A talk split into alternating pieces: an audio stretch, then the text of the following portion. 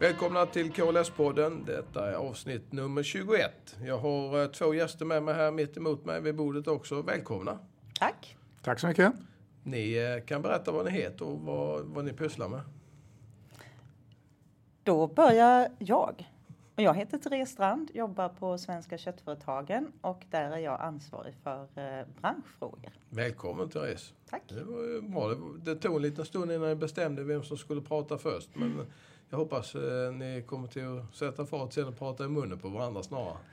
Jag är gammal eh, och därför är det, hör det till att man låter kvinnan först komma till tals. Och det här är Hans Agnér, VD på Svenska Köttföretagen. Vad bra, då har vi samlat kompetensen här.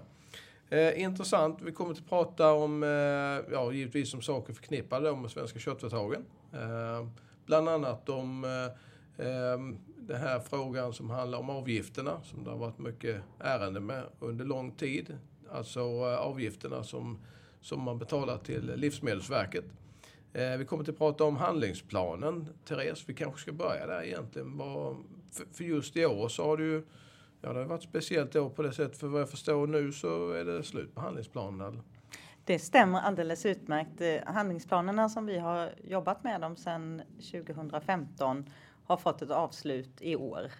Eh, vi startade 2015 egentligen med handlingsplan GRIS. Eh, ni som kommer ihåg att det var en tuff period för grisproducenterna i Sverige 2014 och man bestämde sig för att göra något. Och det var ehm, dåvarande departementet, jag kommer inte ihåg vad det hette på den tiden. Kommer du ihåg det Hans? Eh, när man startade upp det här så var Landsbygdsdepartementet. det... Så var det kanske. De drev i alla fall på att man behövde agera för att eh, rädda svensk grisproduktion. Och då landade man i någonting som heter Handlingsplan Gris. Var, var det själva initiativet till att det kom till handlingsplan egentligen? Ja, ja, det var uppstarten.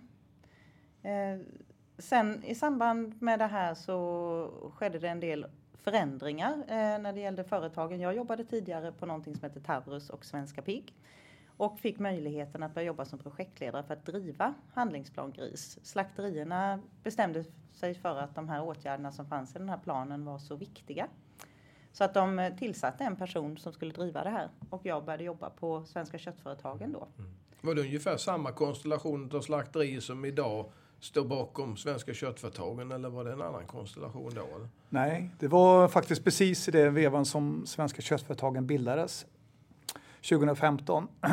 Och det är alltså de åtta större slakterierna i Sverige eh, som jobbar tillsammans för branschens bästa och branschens utveckling. får man bara stanna där lite för de som inte är insatta i det. Hur mycket kan vi säga, hur många procent utav Sveriges eh, eh, gris, nöt och, och lammslakt hanteras i, utav företag som är del i Svenska köttföretagen. Mm. 95 procent av all grisslakt och grisförädling här är, ligger i eh, vår verksamhet. Eh, och sen har vi ungefär 85 procent av nötslakten och 60 procent av lammslakten. Så på så sätt så är vi ju en eh, väldigt stark aktör i frågor. Det märker vi när vi träffar både myndigheter och, och eh, personer ute i fältet. Och, och Svenska köttföretagen, du var inne på det lite grann Hans, ursprunget där. Eh, vad, vad fanns det för någonting innan? Mm.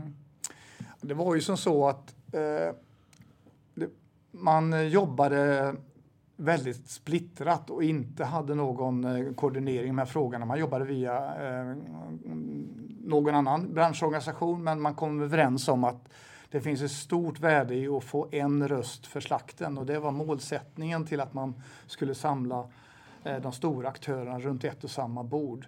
Eh, för eh, hotet kom inte utifrån de konkurrens man hade på hemmaplan utan hotet kom framför allt att vi som nation tappade kraft gentemot importen. Och det var det som var själva orsaken till att man mm. valde att kraftsamla och bilda det här bolaget. Och till det här bolaget då så, så, så fick man också en väldigt stark inflytande över gård och djurhälsan. Eh, och det har man då eh, 79 procent. Och sen så valde man att man dessutom släppte in eh, djurägarrepresentanter eh, och ägande i den, eh, det bolaget. Så att grisföretagen äger 10 procent av Gård Djurhälsan, Nöt fick köpa in sig på 10 procent.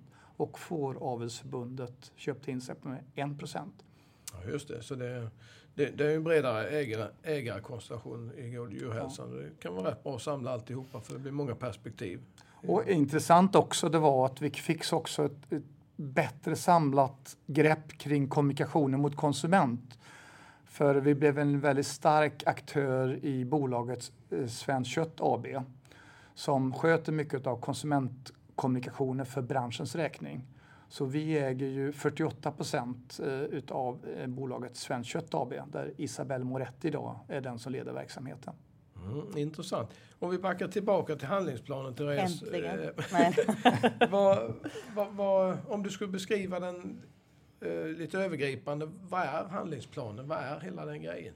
Egentligen hela grejen med handlingsplanerna. Jag ska säga, vi pratade ju gris, men året efter så skapade vi även, jag ska bara säga det innan jag tar din fråga, en handlingsplan för nöt och en handlingsplan för lamm. För att eh, även om det inte var Eh, ett extremläge för de djurinriktningarna så ville man ändå ha en handlingsplan för att just det här sättet att jobba. Och egentligen handlar handlingsplanerna om att man sätter ett gemensamt mål i hela värdekedjan. Vad vill man de närmaste åren? Eh, och i eh, del ett så ville man öka produktionen av eh, svensk gris, nöt och lamm. Eh, och i del två så har man jobbat med att öka efterfrågan. Och då har man ett mål, ett övergripande mål och så tänker man okej, okay, hur når vi det här? Hur kan hela branschen jobba tillsammans för att nå det här målet? Och då tittar man på vilka fokusområden är viktiga för att uppnå det här och vem kan göra vad inom just det fokusområdet. Då. Men när du säger fokusområde, tänker du faktorer då som kan leda till en högre produktion? Eller ja, i del 1 då så hade vi ju till exempel produktionseffektivitet var ju en jättestor del Eh, I del två har vi ju jobbat eh, för att öka efterfrågan så har vi jobbat inom området klimat och kretslopp. Vi har jobbat inom området food service för där vet vi att vi har en lite lägre andel svenskt kött än vad vi har dagligvaruhandeln till exempel. Eh, och sen har vi jobbat med rätt sortering och köttkvalitet. Och de, alla de tre områdena, det har varit flera områden från början men så har man sållat ner det till tre områden och tänker att om vi lyckas inom de områdena då kommer vi också få en ökad efterfrågan av svenskt kött. Just det. Eh, Hans, du, eh, jag sa att du vill hoppa in lite. Hade du någonting att... Nej, alltså det här arbetet som Therese har gjort är ju väldigt unikt. Eh, det här samarbetet som, som vi har skapat här och, och vi har varit väldigt stolta över att vi, vi fick ta ledarrollen för det här eh, och haft med oss många samarbetspartners eh, som har deltagit i det här arbetet. Jag tror inte man hittar det någonstans i övriga Europa. Eh, ja, men det, det, har varit starkt det här med handlingsplanen och det tror jag alla som har varit med i det på något vis har sett också att det har gett effekt, att det har gjort nytta för olika saker och ting. Framförallt så, så kan man ju känna att det lyfter frågor. Eh, sen kanske inte alltid att man ser exakt vart tar detta vägen, men man lyfter frågorna och man ser lite var kan vi komma fram. Eh, men den här, under den här resans gång, vad har, vad har varit de största utmaningarna i, i detta arbetet eh, överhuvudtaget om du ser på hela perioden? Men, men Therese, fundera på den frågan för jag börja med lite rolig. Ens, men, Nej, ja. men, men, så skulle jag vilja säga en rolig grej. Mm. För i början så var det lite grann hur får vi tillväxt i Sverige på alla djurslagen? Och eh, det var ju grunden till den första planen som Therese ja. men, men det roliga var att när vi hade kommit till, till år eh, tre och vi hade fått den här tillväxten, då hade det gått så bra så då var eh, på styrelsemötet frågan vem är det som har sett till så vi har fått en sån här tillväxt, så här mycket djur hos slakterierna? Hur, hur, hur löser vi det här? Och det var, det var en väldigt rolig utmaning då att stå med en ökad produktion och sen ta oss ur den situationen på ett bättre sätt nu, Therese. Ja. För, för, det där är ju faktiskt en, en del i den utmaningen som jag tänkte plocka upp. Och mm. den stora utmaningen när man sätter långsiktiga mål. Treårsperioder låter ju inte som jättelång tid. Men i första delen så tyckte vi ändå att det här är för lång tid. För det händer, omvärlden är ju den stora utmaningen egentligen. Och då hade vi inte kunnat ana vad som skulle hända i del två. Först kommer den pandemi som gjorde att hela foodservice-delen stängde ner totalt egentligen. Vi kom inte in på slakterierna för att kunna hämta prover och på de projekten vi skulle driva. Och sen kommer det ett krig som ingen hade kunnat, alltså det finns ju ingen människa som kunde förutsäga det här. Och en del av det har säkert också lett till att vi fick en ökad efterfrågan, liksom lite, ja, det är klart att det har, alltså det har ju varit ett ökat fokus på inhemsk produktion och så. Men att sätta långsiktiga mål är ju jätteviktigt för att man ska kunna driva en bransch åt rätt håll. Men man måste kunna vara flexibel och det är väl det som är den stora utmaningen att driva mot målet och göra det på ett bra sätt och ändå kunna ändra när det behövs. Då. Mm. Upplever ni, alltså det gav ju tydligt resultat där i starten och det har ju lyft många frågor, men upplever ni som har jobbat precis i det, eh, vi från KDs sida, vi känner väl att vi har medverkat på något vis, men, men liksom, vi har inte varit mitt i epicentrat, utan framförallt du Therese kanske då, upplever du själv att du tycker att nej, vi har nått så, så långt som jag kunde förvänta mig och hade som målsättning själv? I första delen så hade vi faktiskt liksom svart på vitt att alla tre ljuslagen ökade. Sen om det var, jag, jag, tänker ju att det kanske inte bara var handlings, det är klart att det var massa andra faktorer, det, det fattar ju jag också. Men det här att styrkan i att man förflyttar en bransch åt samma håll, det är liksom den stora grejen med det här tycker jag. Sen i, i tvåan så har vi haft så mycket mer, nu låter det kanske konstigt, men komplicerade frågor. Till exempel inom området klimat, klimat och kretslopp. Där har ju bara kunskaps... Alltså att vi, vi kan så mycket mer nu. På de här tre åren och det kommer ju nya forskningsrapporter, det ramlar in liksom i veckan. Man ändrar syn på saker. Ska man räkna si? Ska man räkna så? Vi har ju haft en åtgärd som handlar om att vi ska hitta en indikator för biologisk mångfald på gård. Eftersom vi vet att just biologisk mångfald är en sån här, ett viktigt försäljningsargument och att vi är bra på det i Sverige. Alltså jag hade ingen aning om hur många sätt man kunde räkna på det kan jag säga. Och forskarna är ju liksom inte, vi har gjort förstudier, vi har tittat på det man har ett system via sigill till exempel. Man har också tagit fram nu de här nya LCA-analyserna på nöt och lamm. Men hur, alltså det är så oerhört komplicerat och komplext att alltså det var lite det, det, är svårt och det här behöver vi fortsätta jobba med mm. för att vi ska, för det är ju inget område som försvinner. Här måste vi ju vara jätte, jätteduktiga. Men vi behöver också liksom se vad, vilka åtgärder blir liksom viktiga här och vad är det nästan. Ibland känns det lite som att man trampa vatten bara i de här frågorna för de är så komplicerade. Eh, sen tycker jag att där, i det området ändå måste jag säga att vi har höjt kunskapsnivån, vi har kommit långt. Svenskt kött ligger, tycker jag, i en helt annan position nu. Eh, sen om det är handlingsplanen, det ska jag inte säga, men vi har en helt annan position nu än när vi började. Alltså det är inte riktigt samma miljöbov tycker inte jag, man har en helt annan diskussion. Och det är viktigt. Samtidigt så har vi också pratat det här med näringsvärde i kött och så vidare, det lyfter vi i handlingsplanerna. Svenskt kött har jobbat jättemycket med det. Det är också frågor som blir superviktiga framåt och det måste vi också fortsätta jobba med. Vad tycker du Hans? Har det här du är ändå VD för Svenska köttföretagen och du måste hela tiden värdera vad är det man gör och vad får man ut mest effekt utav? Vad, vad vill våra ägande företag? Tycker du att det här har varit en bra eh, investering från Svenska köttföretagen? Att man har ägnat mycket energi åt handlingsplanen? Eller vad känner du för detta så här efteråt nu när vi går mot slutet? Nej, men jag tycker det har varit en helt riktig satsning från vår sida eh, för att få en eh, kan vi säga, vi är en liten bransch om man jämför med många andra stora länder i Europa eh, som är starka på livsmedelsområdet, inte minst på kött. Eh, vi kan bara vår, gå till vår granne Danmark, Tyskland, Holland, och Spanien etc. Det här är ju länder som, som satsar mycket mer från statens sida på att utveckla sin livsmedelsproduktion. Och då har de också byggt upp kompetens och kunskap kring de här sakerna. Eh, Irland bara är ett litet land att jämföra sig med, men, men, men, som har en helt annan satsning på, på sitt lantbruk. Och det leder ju hela tiden till, till attraktionskraft i branschen och till utveckling av branschen.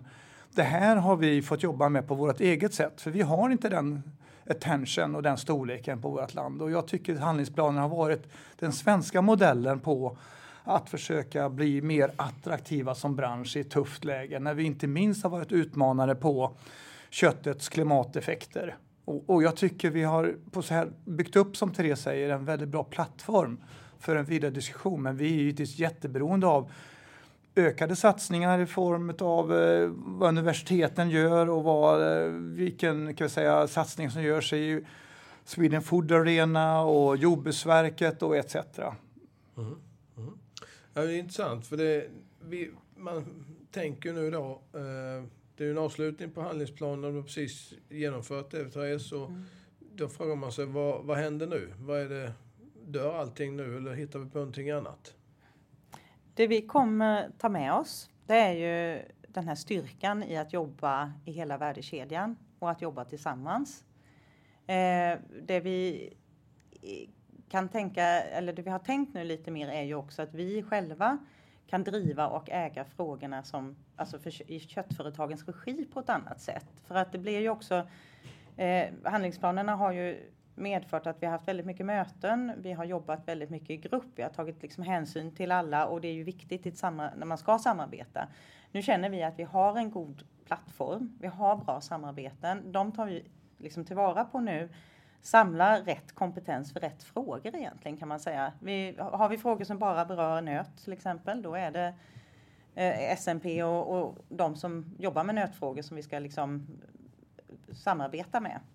Eh, så vi tror att vi kan bli lite effektivare kanske framåt då. Men eh, vi kommer ju fortsätta att ha samma kraft i det sättet som vi driver frågorna framåt, absolut. Och just nu håller vi på att liksom sätta vår agenda för hur vi vill jobba framåt. Och vi, vi, klimat och kretslopp är ju ett sådant område som är, alltså, det är vi bara början där. Så där måste vi liksom sätta in, där ska vi jobba mycket. Och det som Hans säger, vi behöver satsa stenhårt och, och, få mycket resurser. Vi behöver få med alla åt rätt håll, forskningen inte minst då. Eh, och sen djuromsorg är ju ett område som bara blir hetare och hetare och eh, det som också utmärker den svenska modellen, att vi har en väldigt god djuromsorg. Och där känner vi att vi kan ta en stark roll i att liksom utveckla och skulle ni säga att, att det är en viktig del av eh, det svenska mervärdet? Eller vad betecknar det svenska mervärdet för, för kött överhuvudtaget? För nu, nu känner jag att nu kommer vi in på mm. vad är eh, värdet i svenskt kött? Förutom att det är en fantastisk produktion och bra kvalitet. Men vad är värdet som ni ser? Vad är det som kan påverka värdet positivt och negativt? Du har nämnt klimat, mm. hållbarhet och de här frågorna. Men djurvälfärd, är det, är det viktiga faktorer? Det är här, enligt min uppfattning, så pratar vi väldigt mycket om känsliga uppfattningar. För, för konsumenterna eh, vet ju inte i detalj allting, men man vet ju om att vi har en väldigt hög djuromsorg i Sverige. Sen kan man inte sätta ord på det, men, men, men det är någonting som rör den svenska konsumenten väldigt, berör den svenska konsumenten väldigt mycket. Och sen vet man ju det här med antibiotika, att vi har en väldigt låg antibiotikaanvändning. Eh, och att det innebär ju då att, att eh, vi slipper eh, ha sjuka djur och att vi, vad heter det, i den omfattning som har i andra länder. Genom att vi har mindre användning av biotika så leder det också till mindre resistensproblematik. Allt det här tilltalar konsumenten. Sen är det ju de här mjuka värdena i form av öppna landskap och en biologisk mångfald som också ligger konsumenten väldigt nära. Allt det här bidrar ju vi med i det svenska lantbruket och köttet en viktig del i, i den satsningen. Totalt sett är det här frågor som, som skapar en väldigt stark köptrohet hos den svenska konsumenten.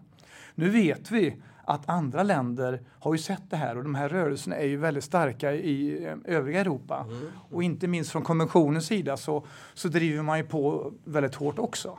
Länder som vi, Tyskland nu till exempel är ju inne i en väldigt stark eh, omställning, inte minst på grissidan, där man då befarar att man kommer göra en halvering av sin produktion på grund av att man har fått eh, till viss del köpmotstånd mot eh, eh, det tyska grisköttet och, och, det gör ju att eh, de är ju på väg en väldigt, väldigt tråkig utveckling som land. Eh, mm. Tror du att att den jag, utveckling... Jag, ja, jag ska bara flika in där, för vi pratade just ja. om mervärdet och om mm. jag bara får lägga till där. Eh, vi pratade ju klimatkretslopp, vi pratar djuromsorg. Eh, vi pratar ju också kvalitet faktiskt. Vi får mm. inte glömma bort kvalitetsaspekten. Och då har vi ju både kvalitet, att det ska vara härligt att äta och det ska mm. vara liksom det ska vara mört och det ska vara gott och, och, det ska vara, men vi har ju hållbarhet, vi har ju, eh, alltså då pratar jag inte hållbarhet ur ett klimatperspektiv utan hållbarhet, förpackningar, mm.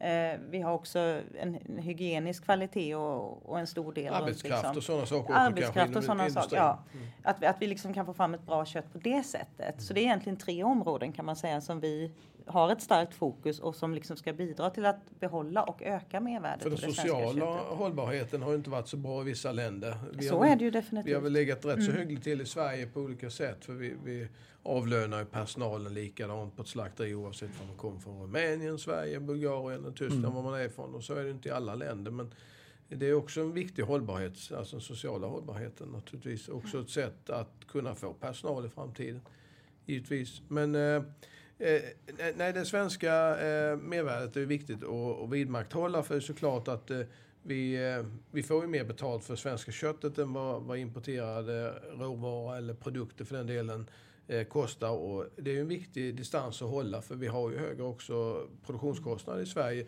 Bland annat utav de skälen som vi precis eh, har nämnt. Men hur ser ni att utvecklingen går till exempel inom djurvälfärdsområdet och klimatfrågan? Går det i rätt riktning i primärproduktionen som, som vi alla har kontakt med? Absolut. Den här tiden vi är inne i nu med väldigt höga spannmålspriser, eh, energipriser, eh, Eh, gör ju att lantbrukarna i högsta grad följer hur man placerar sina insatsmedel eh, på gårdarna.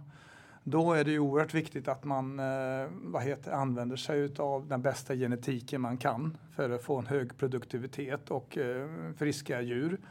Och sen eh, utöver det så, så kommer man följa upp det här ekonomiskt. Eh, Tillsammans med en rådgivare eh, så kan man resonera och diskutera sig vad som passar just den här gården utifrån dens förutsättningar. Så totalt sett med rätt information och rätt rådgivning så finns det stora möjligheter till att förbättra eh, avtrycket eh, i vår produktion vad gäller klimateffekter och inte minst svinnfrågor som har varit, vi har varit involverade i. Jag vet Therese, du har varit involverad i en hel del när det gäller att se på svinnfrågan i produktionen. Mm. Där om jag bara får ja. flika in där så har vi ju, alltså vi har ju fantastiska gårdar i Sverige. Mm. Men jag tror det viktigaste för oss nu det är att vi inte lutar oss tillbaka och blir liksom lite, alltså jag kan inte säga den här tiden är väl ingen som blir lat, men vi behöver ju fortsätta utveckla och fundera på hur ska vi bli bättre? Tittar vi nu på de här nya livscykelanalyserna där man räknar på klimatutsläpp på gårdarna så kan vi ju se att det finns mycket att göra för att bli bättre. Och i handlingsplanerna så tog vi fram ett material som vi säger är de tio viktigaste klimatåtgärderna på gård. Material då för både nöt, gris och lammproducenter där vi också har tittat på den ekonomiska aspekten av att genomföra de här åtgärderna. Och där ser vi ju att väldigt många av de klimatåtgärderna som är effektiva, till exempel produktivitet, djurhälsa, nu slog jag bordet fast jag inte fick, men det är ju, eh, de är ju, alltså de leder ju också till en lönsammare produktion. Och jag tänker att kan man hitta åtgärder som både är lönsamma eh, genomförbara på kanske inte ett enkelt sätt men trots allt genom, som det går att genomföra eh, och man då också samtidigt kan sänka sitt utsläpp så kommer vi ju bli mer konkurrenskraftiga framåt ja. och också få mer konkurrenskraftiga och då, då är vi tillbaka lite grann Therese, jag skulle vilja backa tillbaka. Vi, vi sa att handlingsplanen skulle leda till en ökad produktion och en ökad efterfrågan. Vad, vad, har man kommit fram? Har du några exempel på, på faktorer som du har sett att ja, men det här kan leda till en ökad produktion som, som du har kommit fram till i handlingsplanerna? Du menar produktion ute på gårdarna? Ja, precis. I första, I första delen så jobbade vi just med den här ökade produktionen.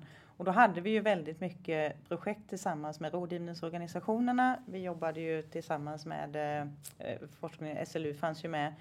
Eh, och där hade vi ju mycket, alltså både det att vi kommunicerade ut gemensamt att vi behövde ha mer eh, svenskt kött, för bara det tror jag är en viktig signal att man berättar att vi behöver mer svenskt kött framåt, då vågar man ju satsa. Vi hade ju tillsammans med Jordbruksverket, de ordnade ju en utlysning om bygg, byggtävlingar mm. som var jättespännande, där det var ett antal projekt där man då fick en att man skulle göra billiga och väldigt liksom funktionsdugliga byggnader genom alla djurslagen. Det blev väldigt bra tycker jag då. Mm. Och kul att jobba ihop med myndigheterna i en sån del och en sån praktisk grej. Var det ett bra samarbete?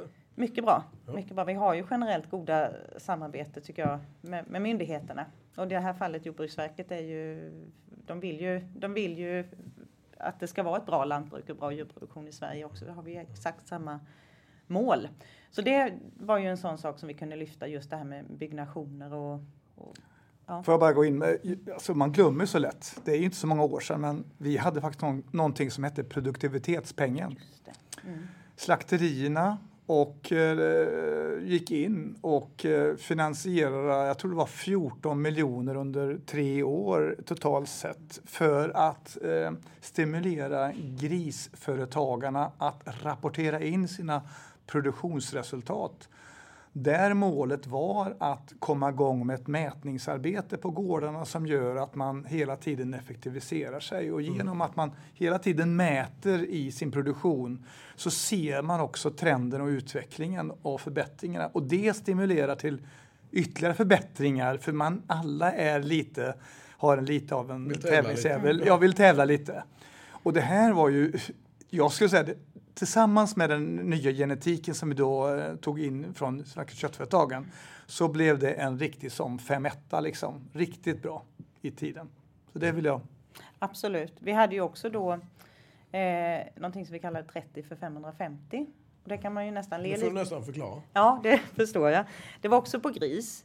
Eh, där vi sa att man skulle producera 30 smågrisar för max 550 kronor per gris. Nu vet vi att det är nästan dubbla kostnaden för att producera en gris. Men eh, det handlar ju om andra faktorer. Och eh, eh, där var också, vi lyfte både det här att spara pengar men också att öka produktiviteten. Och det som är häftigt är att det här är inte så många år sedan. Nu ligger ju de bästa på långt över 30. Mm. Så att det har ju hänt mycket sedan dess. Verkligen. Ja, men det här var ju, och just det här att liksom ändå trycka på de här målsättningarna ute och liksom det här kan man uppnå, det här kan vi göra och det var mycket som gick liksom åt samma håll då. Och då tyckte man att 30 producerade smågrisar på Sugga var någonting som var nästan omöjligt att uppnå. Mm. Ja, det var en vision. Ja, i årets, eh, årets Vindpigg-vinnare eh, kan man konstatera hade ju sprängt den vallen många gånger därom och var ju jag tror, uppe och snuddade på 35 producerade smågrisar per sugga år. Eh, det låter ju som en, en helt enorm produktionsutveckling. Eh, så, eh, och det är den möjlig både med en god djuromsorg eh, så kan man eh, hantera det här på ett bra sätt genom duktig personal och bra byggnader och alltihopa. Så det är ett win-win koncept för både producenten och för, för, för eh, vad heter det, branschen som helhet. Om man kan få till en sån utveckling. Och nu, nu var det, eh, om vi knyter ihop det här med handlingsplanen lite grann. Eh, det, det var en avslutning på, på det nyligen, Therese. Ja, Som, som där du gick igenom eh, egentligen från starten och till ända till, till the bitter end. Jajamän, ja det kan man säga, så var det ju faktiskt. Ja. Så den är, den är lite tillstängd. Men då har vi också fått höra lite vad som händer framåt och fokusområde där. Men jag tänkte vi skulle gå över på eh, ett annat spår som, som köttföretagen jobbat mycket med eh, med stor ansträngning faktiskt ju. Och det är ju den här diskussionen om kontrollavgifterna som Ja, det förs ju en pro- process, eller egentligen flera processer. Beskriv Hans egentligen bakgrunden till det här, hela den här frågan om och kontrollavgifter, vad är det? Eh, Vi kan börja Vi kan börja med en bakgrundsbeskrivning. Det är ju någonting som inte, jag tror inte alla känner till. Men när det sker slakt på ett slakteri så ska ju alltså slaktkropparna besiktigas av veterinärer som eh, kommer från Livsmedelsverket. Eh, är man ett mindre slakteri så kan man titta på djuren innan och efter slakt, eh, slaktkropparna efter slakt. Men på större slakterier så finns det en ständig bemanning utav både veterinärer och veterinärassistenter som övervakar verksamheten hela tiden så att den går rätt till och att man säkerställer livsmedelsdugliga eh, livsmedel här då. Ehm, och eh, det här är ju en kostnad eh, givetvis som uppstår här och den betalas utav slakterierna. Det finns ett, en bidragsdel eh, runt det här. Och då är det som så att varje land i Europa eh, lyder under en så kallad kontrollförordning på det här området och den stipulerar hur de här eh, avgifterna kan tas ut utav eh, företagen, av myndigheten. Och då har man välja på två olika sätt att ta ut avgifterna. Antingen en väldigt enkel metod, det vill säga man tar en kostnad per slaktat djur. Eller så kan man faktiskt välja då vad de faktiska kostnaderna är för den här kontrollen. Och då är vi lite mer komplicerat ute. För då ska man alltså kunna redogöra för vad de här faktiska kostnaderna är för den här kontrollen. Och det är den modellen som Sverige har valt. Och det är genom att vi är oense med Livsmedelsverket om vilka kostnader de får ta ut av slakterierna som vi har bråkat med sedan 2017. Ja, för det finns lite uppstyrt eh, var, varför de inkluderar i de här kostnaderna. Alldeles det, riktigt. Det är det vi inte är riktigt överens om. Nej, får du ta med generaldirektörens tjänstebil i eh, köttkontrollsavgiftskostnaden eller eh, HR-avdelningens eh, utbildningar för personalen eh, på andra områden eh, som finns i en, hos en myndighet och etc.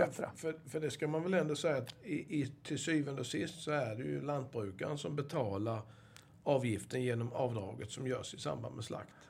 Så är det. Ja. Alla de slakterierna som åtminstone vi representerar har ju den här slaktkontrollavgiften på sin slaktavräkning. Ja. Så den, den, den, framgår tydligt där. Jag vet inte hur det är på en del andra slakterier men, men så är det. Så det här är en kostnad som drabbar producenten och på årsbasis rör det sig här om totalt om för landet på någonstans har det varit runt 200 till 250 miljoner kronor. Och det är klart, har man tagit ut eh, för höga avgifter på, eh, jag säger mm, inte en upp, uppgift, men, men på många miljoner i alla fall som vi har stridit kring, så, så har vi haft anledning att säga att myndigheten har också en lagstiftning att följa på det här området, som jag sa innan. Precis som att både bönder och slakterier har att följa de legala delarna, så måste även myndigheten göra det. Och då har det visat sig när vi har processat under de här åren, sex år i rad, så har vi vunnit i kammarrätt och förvaltningsrätt mot eh, Livsmedelsverkets ska vi säga, eh, avgifter på det här området. Och det är ju väldigt anmärkningsvärt tycker vi att vi under så lång tid måste ta en strid mot våran myndighet som gör ett väldigt viktigt och bra jobb för de svenska livsmedlen. Men det är givetvis så att man får inte baka in vilka kostnader som helst i de här delarna som då, som du säger Palle, drabbar i slutändan producenten. Och, och, och, man kan vara maktlös när man slåss mot myndigheter. Och vi har nog många gånger känt så var och en ibland när man har haft eh, tuffa myndigheter som, som gör sitt jobb. Men när man har lagen på sin sida så är det också vår skyldighet som branschföreträdare att gå till botten med det här. Och det har vi samarbetat med eh, eh Svensk Fågel och eh, kött och charkföretagen i den här frågan. Och det har ju visat sig, som du säger också, att man har haft rätt ifrån ja. branschen. 140 domar har vi nu mot Livsmedelsverket. 140? För, ja, 140 domar. Och, och eh, den brukar ju ha problem med att vinna en dom mot en myndighet. Ehm, jag vet att det här är en högaktuell fråga för den eh, nybildade regeringen att verkligen se över vad det är som har gått fel i det här ärendet. För så här har man i alla fall uttryckt att man har ambition för att eh, förändra framåt och det hoppas vi verkligen från Känns det sida. hoppfullt och, och, att det finns en öppning, en större öppning nu den vägen? Hur känns det? Ja, vi har ju träffat den nya statssekreteraren och vi har även pratat med den nya ministern i frågan och vi vet att den här står väldigt högt på deras agenda. Eh, så vi, våra förhoppningar är stora, men, men vi vet också att eh, vi, eh, eh ja, vi ropar inte hej förrän att vi ser att det här är eh, tillrättat. Vi är, eh, tycker att vi är, eh, har rätt att kräva att vi ska i alla fall ha lagliga avgifter. Vår ambition är att vi ska få en, en konkurrenskraftig prissättning som man har i övriga Europa och då är det ju att man går in på de här så fasta avgifterna istället.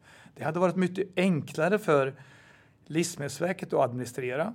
Det hade varit mycket enklare för slakterierna att kunna kontrollera och göra budgetar kring. Då vet man hur mycket kostnaden är per djur.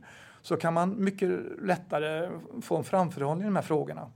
Eh, så vi önskar en, en modell med enkla fasta avgifter. Vad är signalen inför 2023 och från Livsmedelsverket nu?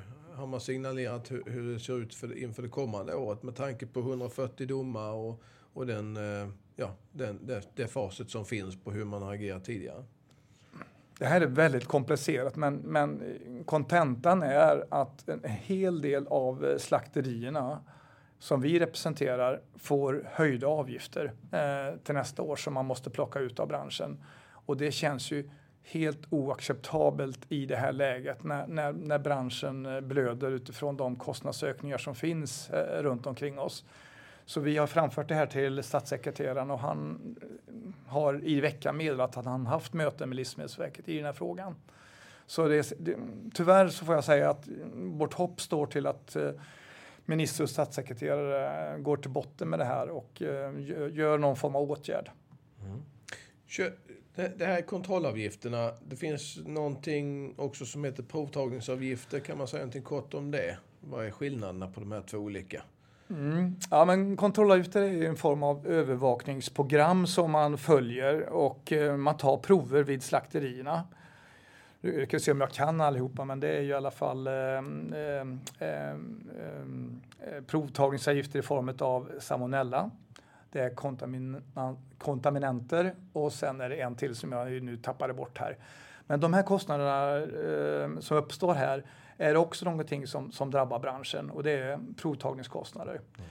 Vi menar från våran sida att det här är övervakningsprogram som är för samhällets nytta, det vill säga säkerställa att vi som samhälle inte har en spridning på konsumenterna, vilket gör att det är en övervakningskostnad som ska gå på en så kallad offentlig kontroll, vilket då inte ska drabba lantbrukarna utan det har med samhällshälsan att göra och då ska det bekostas mm. av staten. Mm. Ja, det låter ju rimligt, eh, tycker man ju. Eh, men hur, eh, hur kommer vi vidare nu i, i de här processerna då, eller i processen som finns? Eh, du beskrev tidigare att det var kontakter då ju, nu då med, med statssekreterare och så vidare. Finns det någonting annat man kan göra från Svenska köttföretagens sida nu eller, eller är det till att vänta på ytterligare besked från politiken då? Jag får nog säga som vi har jobbat nu hårt med den här frågan så, så det är det vi väntar på menar jag i läget eh, som är. Eh, jag befarar dock att vi tvingas fortsätta överklaga även 2023 års avgifter. Det vill säga, den här striden är långt ifrån över, men eh, kanske vi kan se ljuset i tunneln. Men är ju anmärkningsvärt att behöva ligga i en juridisk process med en av sina viktigaste myndigheter under så många år och ha rätt. Men ändå så kommer dom efter dom visa mm. att myndigheten gör fel. Mm. Och det visar ändå att vårt legala system ger oss rätt och att vi också har ett legalt system som fungerar. Så att eh, vi får se hur den här utvecklingen kommer att bli, Palle. Ja, vi, vi, vi lämnar väl den där just Får jag bara säga en sak? En sak är oerhört viktig. Ja, men en sak är väldigt viktig. Och det är ju att här spelar vi faktiskt en viktig roll. Genom att vi samlar ihop slakterierna så är vi en stark faktor i det här sammanhanget. Vi jobbar med Svensk Fågel, vi jobbar med, med de slakterierna där och vi jobbar med det röda köttets slakterier. Och på så sätt så håller vi ihop gruppen. För att ett enskilt företag här som har svårt att lyckas med, i en sån här strid. Det kostar mycket process. Ja, ja, vi, har vi, vi lägger ut miljontals kronor varje år, både från våran sida och från myndighetens sida. I helt i onödan menar vi. Vi vill ju lägga pengarna på utvecklingsprojekt som, som Therese beskriver här istället. Ja, men det var väl en bra övergång kan jag tänka egentligen. För jag var inne på, jag skulle prata lite om, dels finns det Finns det några projekt som, som pågår, eh, om, vi nu, om vi nu lämnar avgiften och den eh, ja. mer destruktiva delen och börjar fundera på vad, finns det inget annat att få ut i handlingsplanen, några projekt som, som eh, man från Svenska köttföretagen medverkar i? Finns det några medel att söka och finns det något intresse för det? Eller hur funkar det? Är det någonting som vi är inne i? Just nu så jobbar vi ju med ett antal projekt som har startats upp under handlingsplanstiderna men som inte är riktigt avslutade än och som vi också funderar på hur vi ska förvalta. Alltså gå ifrån projektform till eh, alltså ordinarie, en ordinarie verksamhet. Och vi har ett som heter Meat Standard Sweden LAM. Eh, där vi tog fram en eh, manual egentligen för vi vill att ett lamm ska se ut när man skickar det till slakt. Mm. Eller hur slaktkroppen ska se ut och hur det ska behandlas före och efter. Det ska vara en viss standard. Mm. En viss standard ja. Eh, och den ska vi fortsätta utveckla nu och eh, vi har börjat följa upp hur många lamm som verkligen hamnar inom standarden och eh, ska försöka tillsammans med slakterierna här tänker vi då att eh, öka antalet så det är det absoluta målet. Vi jobbar också med någonting som heter Meat Standard Sweden Nöt där vi testar ryggbiffar för att se vad kan vi förutsäga slakt, alltså kvalit, köttkvaliteten vid slakttidpunkten med de mätmetoder som vi har redan. Och det påminner om eh, lammen men det är inte riktigt samma. Och det är vi mitt uppe i nu. Och där ska vi ha lite workshops under våren där vi också ska ta en diskussion runt hur vi kan gå vidare. Där vi också ska förvalta och förhoppningsvis kunna...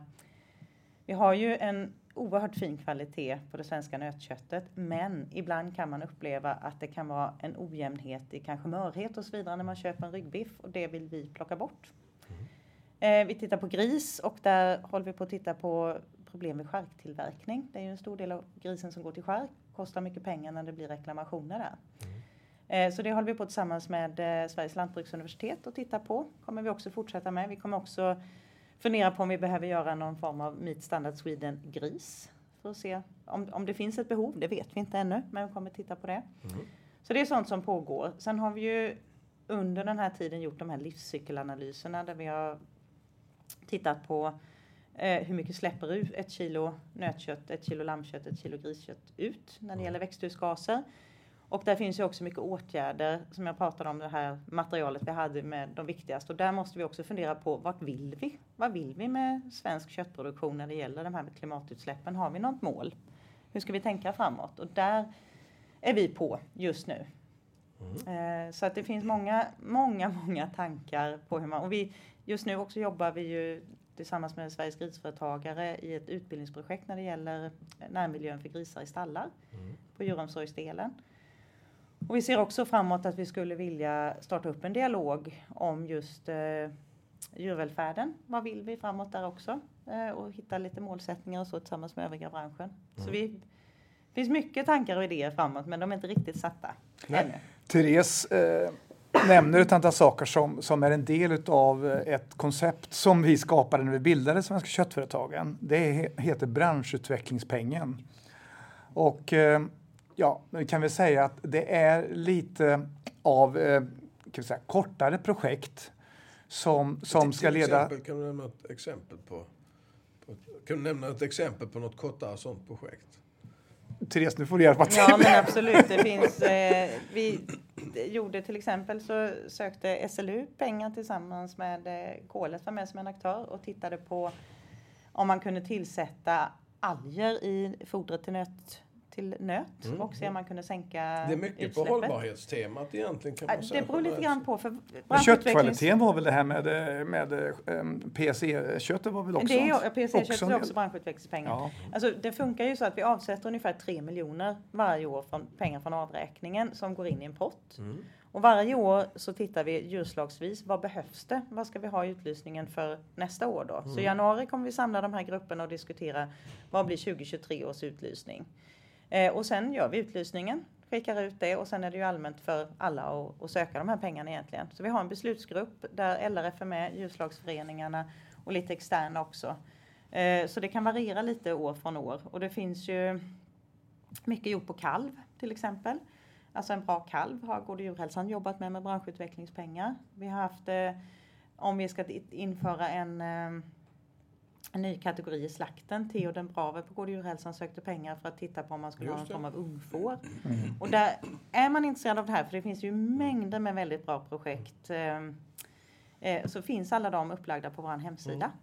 Vi har ju ett pågående som ska titta på det här lite nya med eh, storboxen inom slaktgris där som pågår. Just det. Eh, vi har, ja, det finns ju mängder. Ja, det vi, finns vi, verkligen mängder. Vi, vi, följer mycket av det där också för det kommer fram ny kunskap i det och eh, inte minst vi från KLS ser också att vi lär oss nya saker i det. Det, det, det här med en kategori till på, på får eller, eller lamm. Det har vi också följt och tittat mm. mycket på hur man kan göra med det. Den stora utmaningen där är ju liksom att det är snarare en vikande produktion. Eh, men Å andra sidan visst, en kategori, kategori till kanske kan stärka produktionen å andra sidan. Så det är intressant att se vad som händer med det framöver. Vi har tittat på kalvdelen för att kunna medverka till en friskare och bättre kalv som bättre står emot till exempel mykoplasma bovis. Så vi ställer lite andra krav på vikter och sånt. Ett koncept som vi kallar för robust nu då som vi inför från och med 1 januari och kommer till särskilja en vanlig förmedlingskalv eh, kontra en, eh, en kalv som klassificerar sig som robust. Det kommer att skilja 3 kronor i avräkningspris för den som har en sån kalv att sälja. Eh, och där har vi tagit eh, nytta av Gode djurhälsans kunskap för att eh, ta fram vad är det som påverkar hälsan mest. Men vi har också lyssnat på producenterna, vad de vill ha för någon kalv. De som vill sätta in den eller köpa den. Så det är intressant alla de här projekten. Och, ja, och där om jag bara får flika in då så blir man ju jätteglad när du säger det. För projekt är ju projekt. Det blir ju inte levande och lönsamt förrän man faktiskt applicerar det i verkligheten. Och därför är det ju precis så här det ska gå till, tänker jag. Att man tar fram kunskap och man sen applicerar man det och, och så leder det till ökad lönsamhet ute på gårdarna. Ja, och jag får ju säga då att här får vi väl lite grann eh, ändå bekräfta att det är vi som är orsaken till att många branschavdrag görs på, eh, på avräkningarna. För både till Svenskt Kött som har med eh, kommunikationen att göra eh, görs ju som ett branschavdrag av slakterierna. Och, och sen är det, vad heter det, eh, branschutvecklingspengen, eller forskning och utveckling den vägen. Och SLF ingår där också. Och till, väl, till, till viss del även då till Gård och djurhälsans eh, ersättning för där de bedriver så kallat eh, utvecklingsarbete inom de kollektiva eh, delarna och tillgodogöras arbete inom eh, djurhälsoarbetet. Så det är orsaken till det. Och jag tror det är jätteviktigt. Jag vet att vi får kritik för det här ibland, men vi har behov av att utveckla våran bransch och finansiering kommer antingen direkt från slakterierna eller att man som slakterier, i det här fallet då, synliggör var avdragen eh, tar vägen någonstans till de här olika eh, eh, företagen som då får del av att använda pengarna. Och jag vet att eh, många lantbrukare också är nöjda över att det här görs. Och kul att få feedback på sånt ibland också. Men det finns givetvis som som helst vill bli av med de här avdragen. Så är det. Ja men så är det ju såklart. Det, det ligger ju i sakens natur att man ja. helst inte vill bli av med pengar men man vill gärna ha nyttan. Och det, det, så är det väl för oss alla mer eller mindre. Ja. Men eh, det viktiga är ju att pengarna används till till bra som ger någon effekt i, i den andra änden. Och det, det gör det väl, tycker vi. Eh, vi kan gå över lite grann på en annan, ett annat spår som eh, Svenska köttföretagen jobbar mycket med och det är framförallt på grissidan då, eh, genetiken och eh, semin, livdjur. Vad, vad händer på den fronten? Går det upp eller ner i efterfrågan och, och, vad, och vad händer med genetiken? Mm. Ja, men först vill jag säga att jag är väldigt stolt att sitta här idag över att vi har det bredaste genetiska utbudet i norra Europa på, i, till våra kunder mm. i Sverige. Man kan idag som producent välja olika genetiska koncept, hur man bedriver sin produktion och vilka förutsättningar man har. Det, det är ingen annan som matchar det på den nivån som vi gör. Och det är lilla Sverige som, som kan tillhandahålla det. Och dessutom skulle jag säga att det är, de har de, den friskaste hälsostatusen i EU eh, e eh, i vårt land. Eh, det Så vi har tagit in genetiken hit. I världen hit. kan man nästan säga. Ja, vi har ju Norge att slåss mot. Vet du. Ja, det är sant. Och de är ju... Om vi tar bort Norge Ja, ta bort Norge. Ja. Men de är ju ändå del av världen. Ja, ja du tänkte så. Ja. Vi får ja. nästan acceptera att det är ja. ja, vi kan inte, vi kan inte föra Så att vi, vi, är, vi är toppnivå på det och det är jag riktigt stolt över. Och dessutom har fått den här utvecklingen. Eh, och det var någonting vi lovade när vi bildade köttföretagen. Det var som en slags bonus. Var, hur ska vi skapa värdes? Så det har vi lyckats med. Och, och sen har vi det här till, så, som vi menar är väldigt konkurrenskraftiga priser. Eh, det har vi. Eh, så eh, just nu så är vi inne i en fas, som du sa, där vi märker en effekt av den tuffa eh, situation som råder. Dels är det den att man har tufft och mindre gårdar har stängt igen under det här året på grund av dålig lönsamhet. Så är det, Palle, och du har alldeles rätt i det. Men vi har också en effekt av att vi har mindre behov av semin på grund av att produktionen har ökat per sugga och år. Vi har, vi har en större, mm. vi har en ökad produktivitet i landet och det stärker ju vår konkurrensbild och då är vi inne på det här Therese pratade om 30 för 550 även om inte vi når 550 som ett eh, produktionskostnadsnivå. Ja. Mm. Ja, så är vi inte, vi är inte, vi är inte där, nej långt ifrån. Men det har ju med hur spannmålen nu har utvecklats under de här sista året framförallt, men de sista åren. Mm. Um, så eh, på så sätt så har vi naturlig minskning plus en eh, nu betingad minskning över att produktionen kommer gå ner. Så jag bedömer att nu ligger vi på en års minskningstakt på 3,6 procent. Det är betydligt... semin? Ja, det är semin. Ja. Och det, det, det, vi kommer kanske landa på någon nivå runt 5 minskning nästa år. Och då ska vi veta att länder som Danmark, Tyskland, Holland, Polen, de här, vi pratar 10-procentiga minskningar. Så jag tycker vi, vi håller en, en, eh, stången ganska bra och vi hoppas att våra producenter är med eh, här och eh, gör ett bra arbete så ska vi fortsätta göra ett bra arbete. Men, men för att sätta lite litet annat perspektiv ja. siffror på de här 3,6 procenten. Pratar vi om ungefär 25 000 grisar om året eller vad, vad, vad blir det i grisar om du räknar ner 3,6 procent i doser? För det är semindoser vi pratar om i en minskning med 3,6 procent. Mm. Vi, vi, tror att vi kommer landa på knappt 100 000 eh, grisar mindre nästa år eh, och då får vi den stora minskningen efter halvårsskiftet. Det är vad vår, vår bild är nu. Eh, sen får vi väl se lite grann vart det här tar vägen. Eh, eh, för det är ju som så, det tar ungefär tio månader från en semin. hela minskningen i Sverige? Ja, alltså ja, mm. ja. Vi, har, vi, har, vi har totalt sett eh, en utveckling som innebär att vår budget är långt ifrån vad vi har önskat på det här. Och det kan vi både vara glada för, för det innebär att vi producerar fortsatt bra eh, ute på gårdarna. Eh, men vi har en hel del förändringar som, som vi i dagsläget inte är helt klara med vart man är på väg. Alltså hur kommer det vara så att, eh, att en del tappar sugen eh, framåt nu? Vi, vi, tror ju inte det. Vi tror att de som är med nu, de har klarat av den så kallade stora tröskeln i, under hösten här och fått in egen bra spannmål till en god skörd och kan hänga i eh, framåt. Det är vår, vår bild. Men vi har investeringar att göra våra eh, stallar.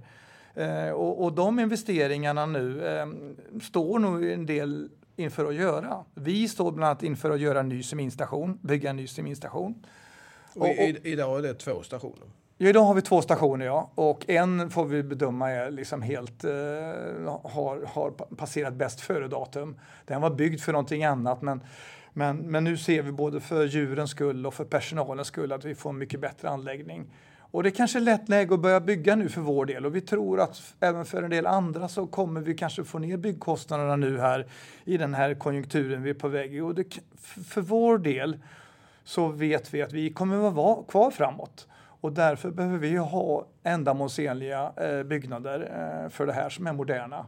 För att göra bra grejer framåt. Så vi satsar nu och vi, vi tror att en del, vi vet att det finns en del intressanta projekt på gång även i, på produktionssidan på gris eh, ute hos primärproduktionen. Mm, det är intressant. Vi har konstaterat att handlingsplanen förvisso avslutas, handlingsplansarbetet, men att det finns en fortsättning. Inte exakt hur den blir, men att det händer saker att det är mycket hållbarhetsfrågor. Eh, vi ser ju också att eh, försäljningen av seminen går ner. Men samtidigt att det behövs satsningar och att det finns livskraftiga företag som, som fortsätter enligt vad, vad vi kan se. Ju. Eh, så med det så tänker jag att vi avrundar det här. Men vad, vad ser du helst framför dig, Therese, i, i 2023? Branschrelaterat. Det är inte någon stor julklapp och sådana saker utan mer... Ingen ny häst, nej, tänker du? Nej. nej, verkligen inte. Det inte nej, fick jag önska mig vad jag ville inför 2023 så är det nog lönsamhet.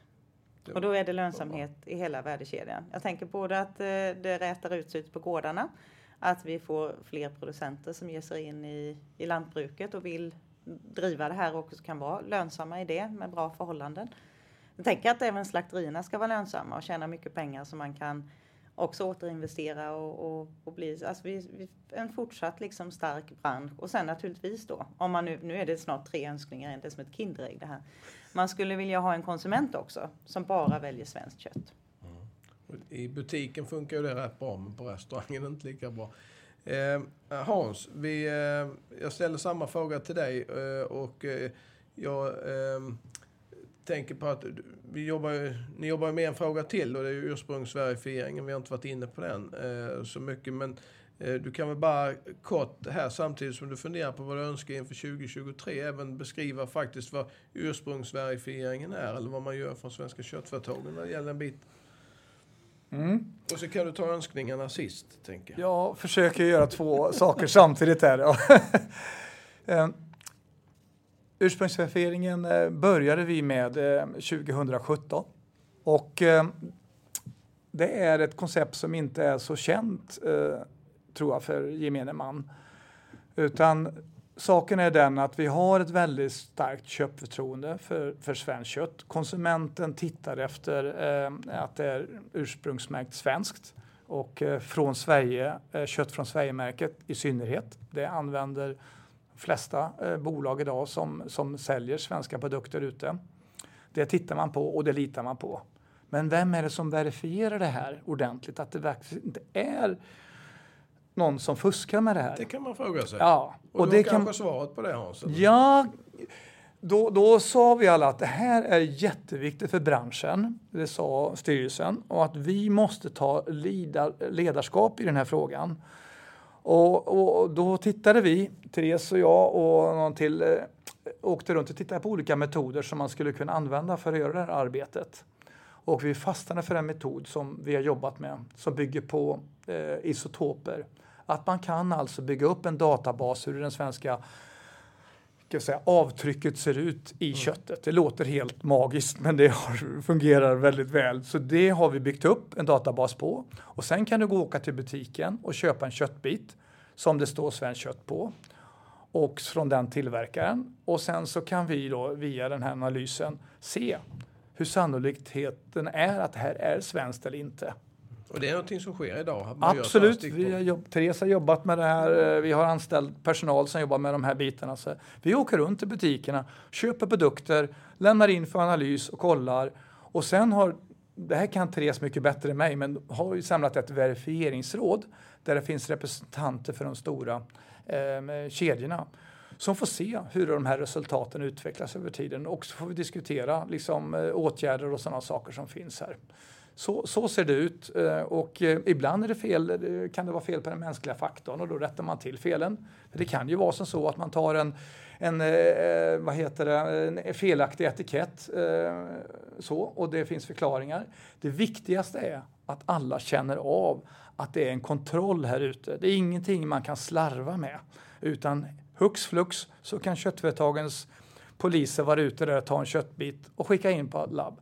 Och det här tror vi har en väldigt eh, kan vi säga, avkylande effekt för de som eventuellt skulle vara lockade över att kan säga, chansa. Nu ska man kunna ana nu att din önskning för 2023 Hans, då skulle kunna vara att, att man inte upptäcker någonting annat än svenskt kött i Absolut.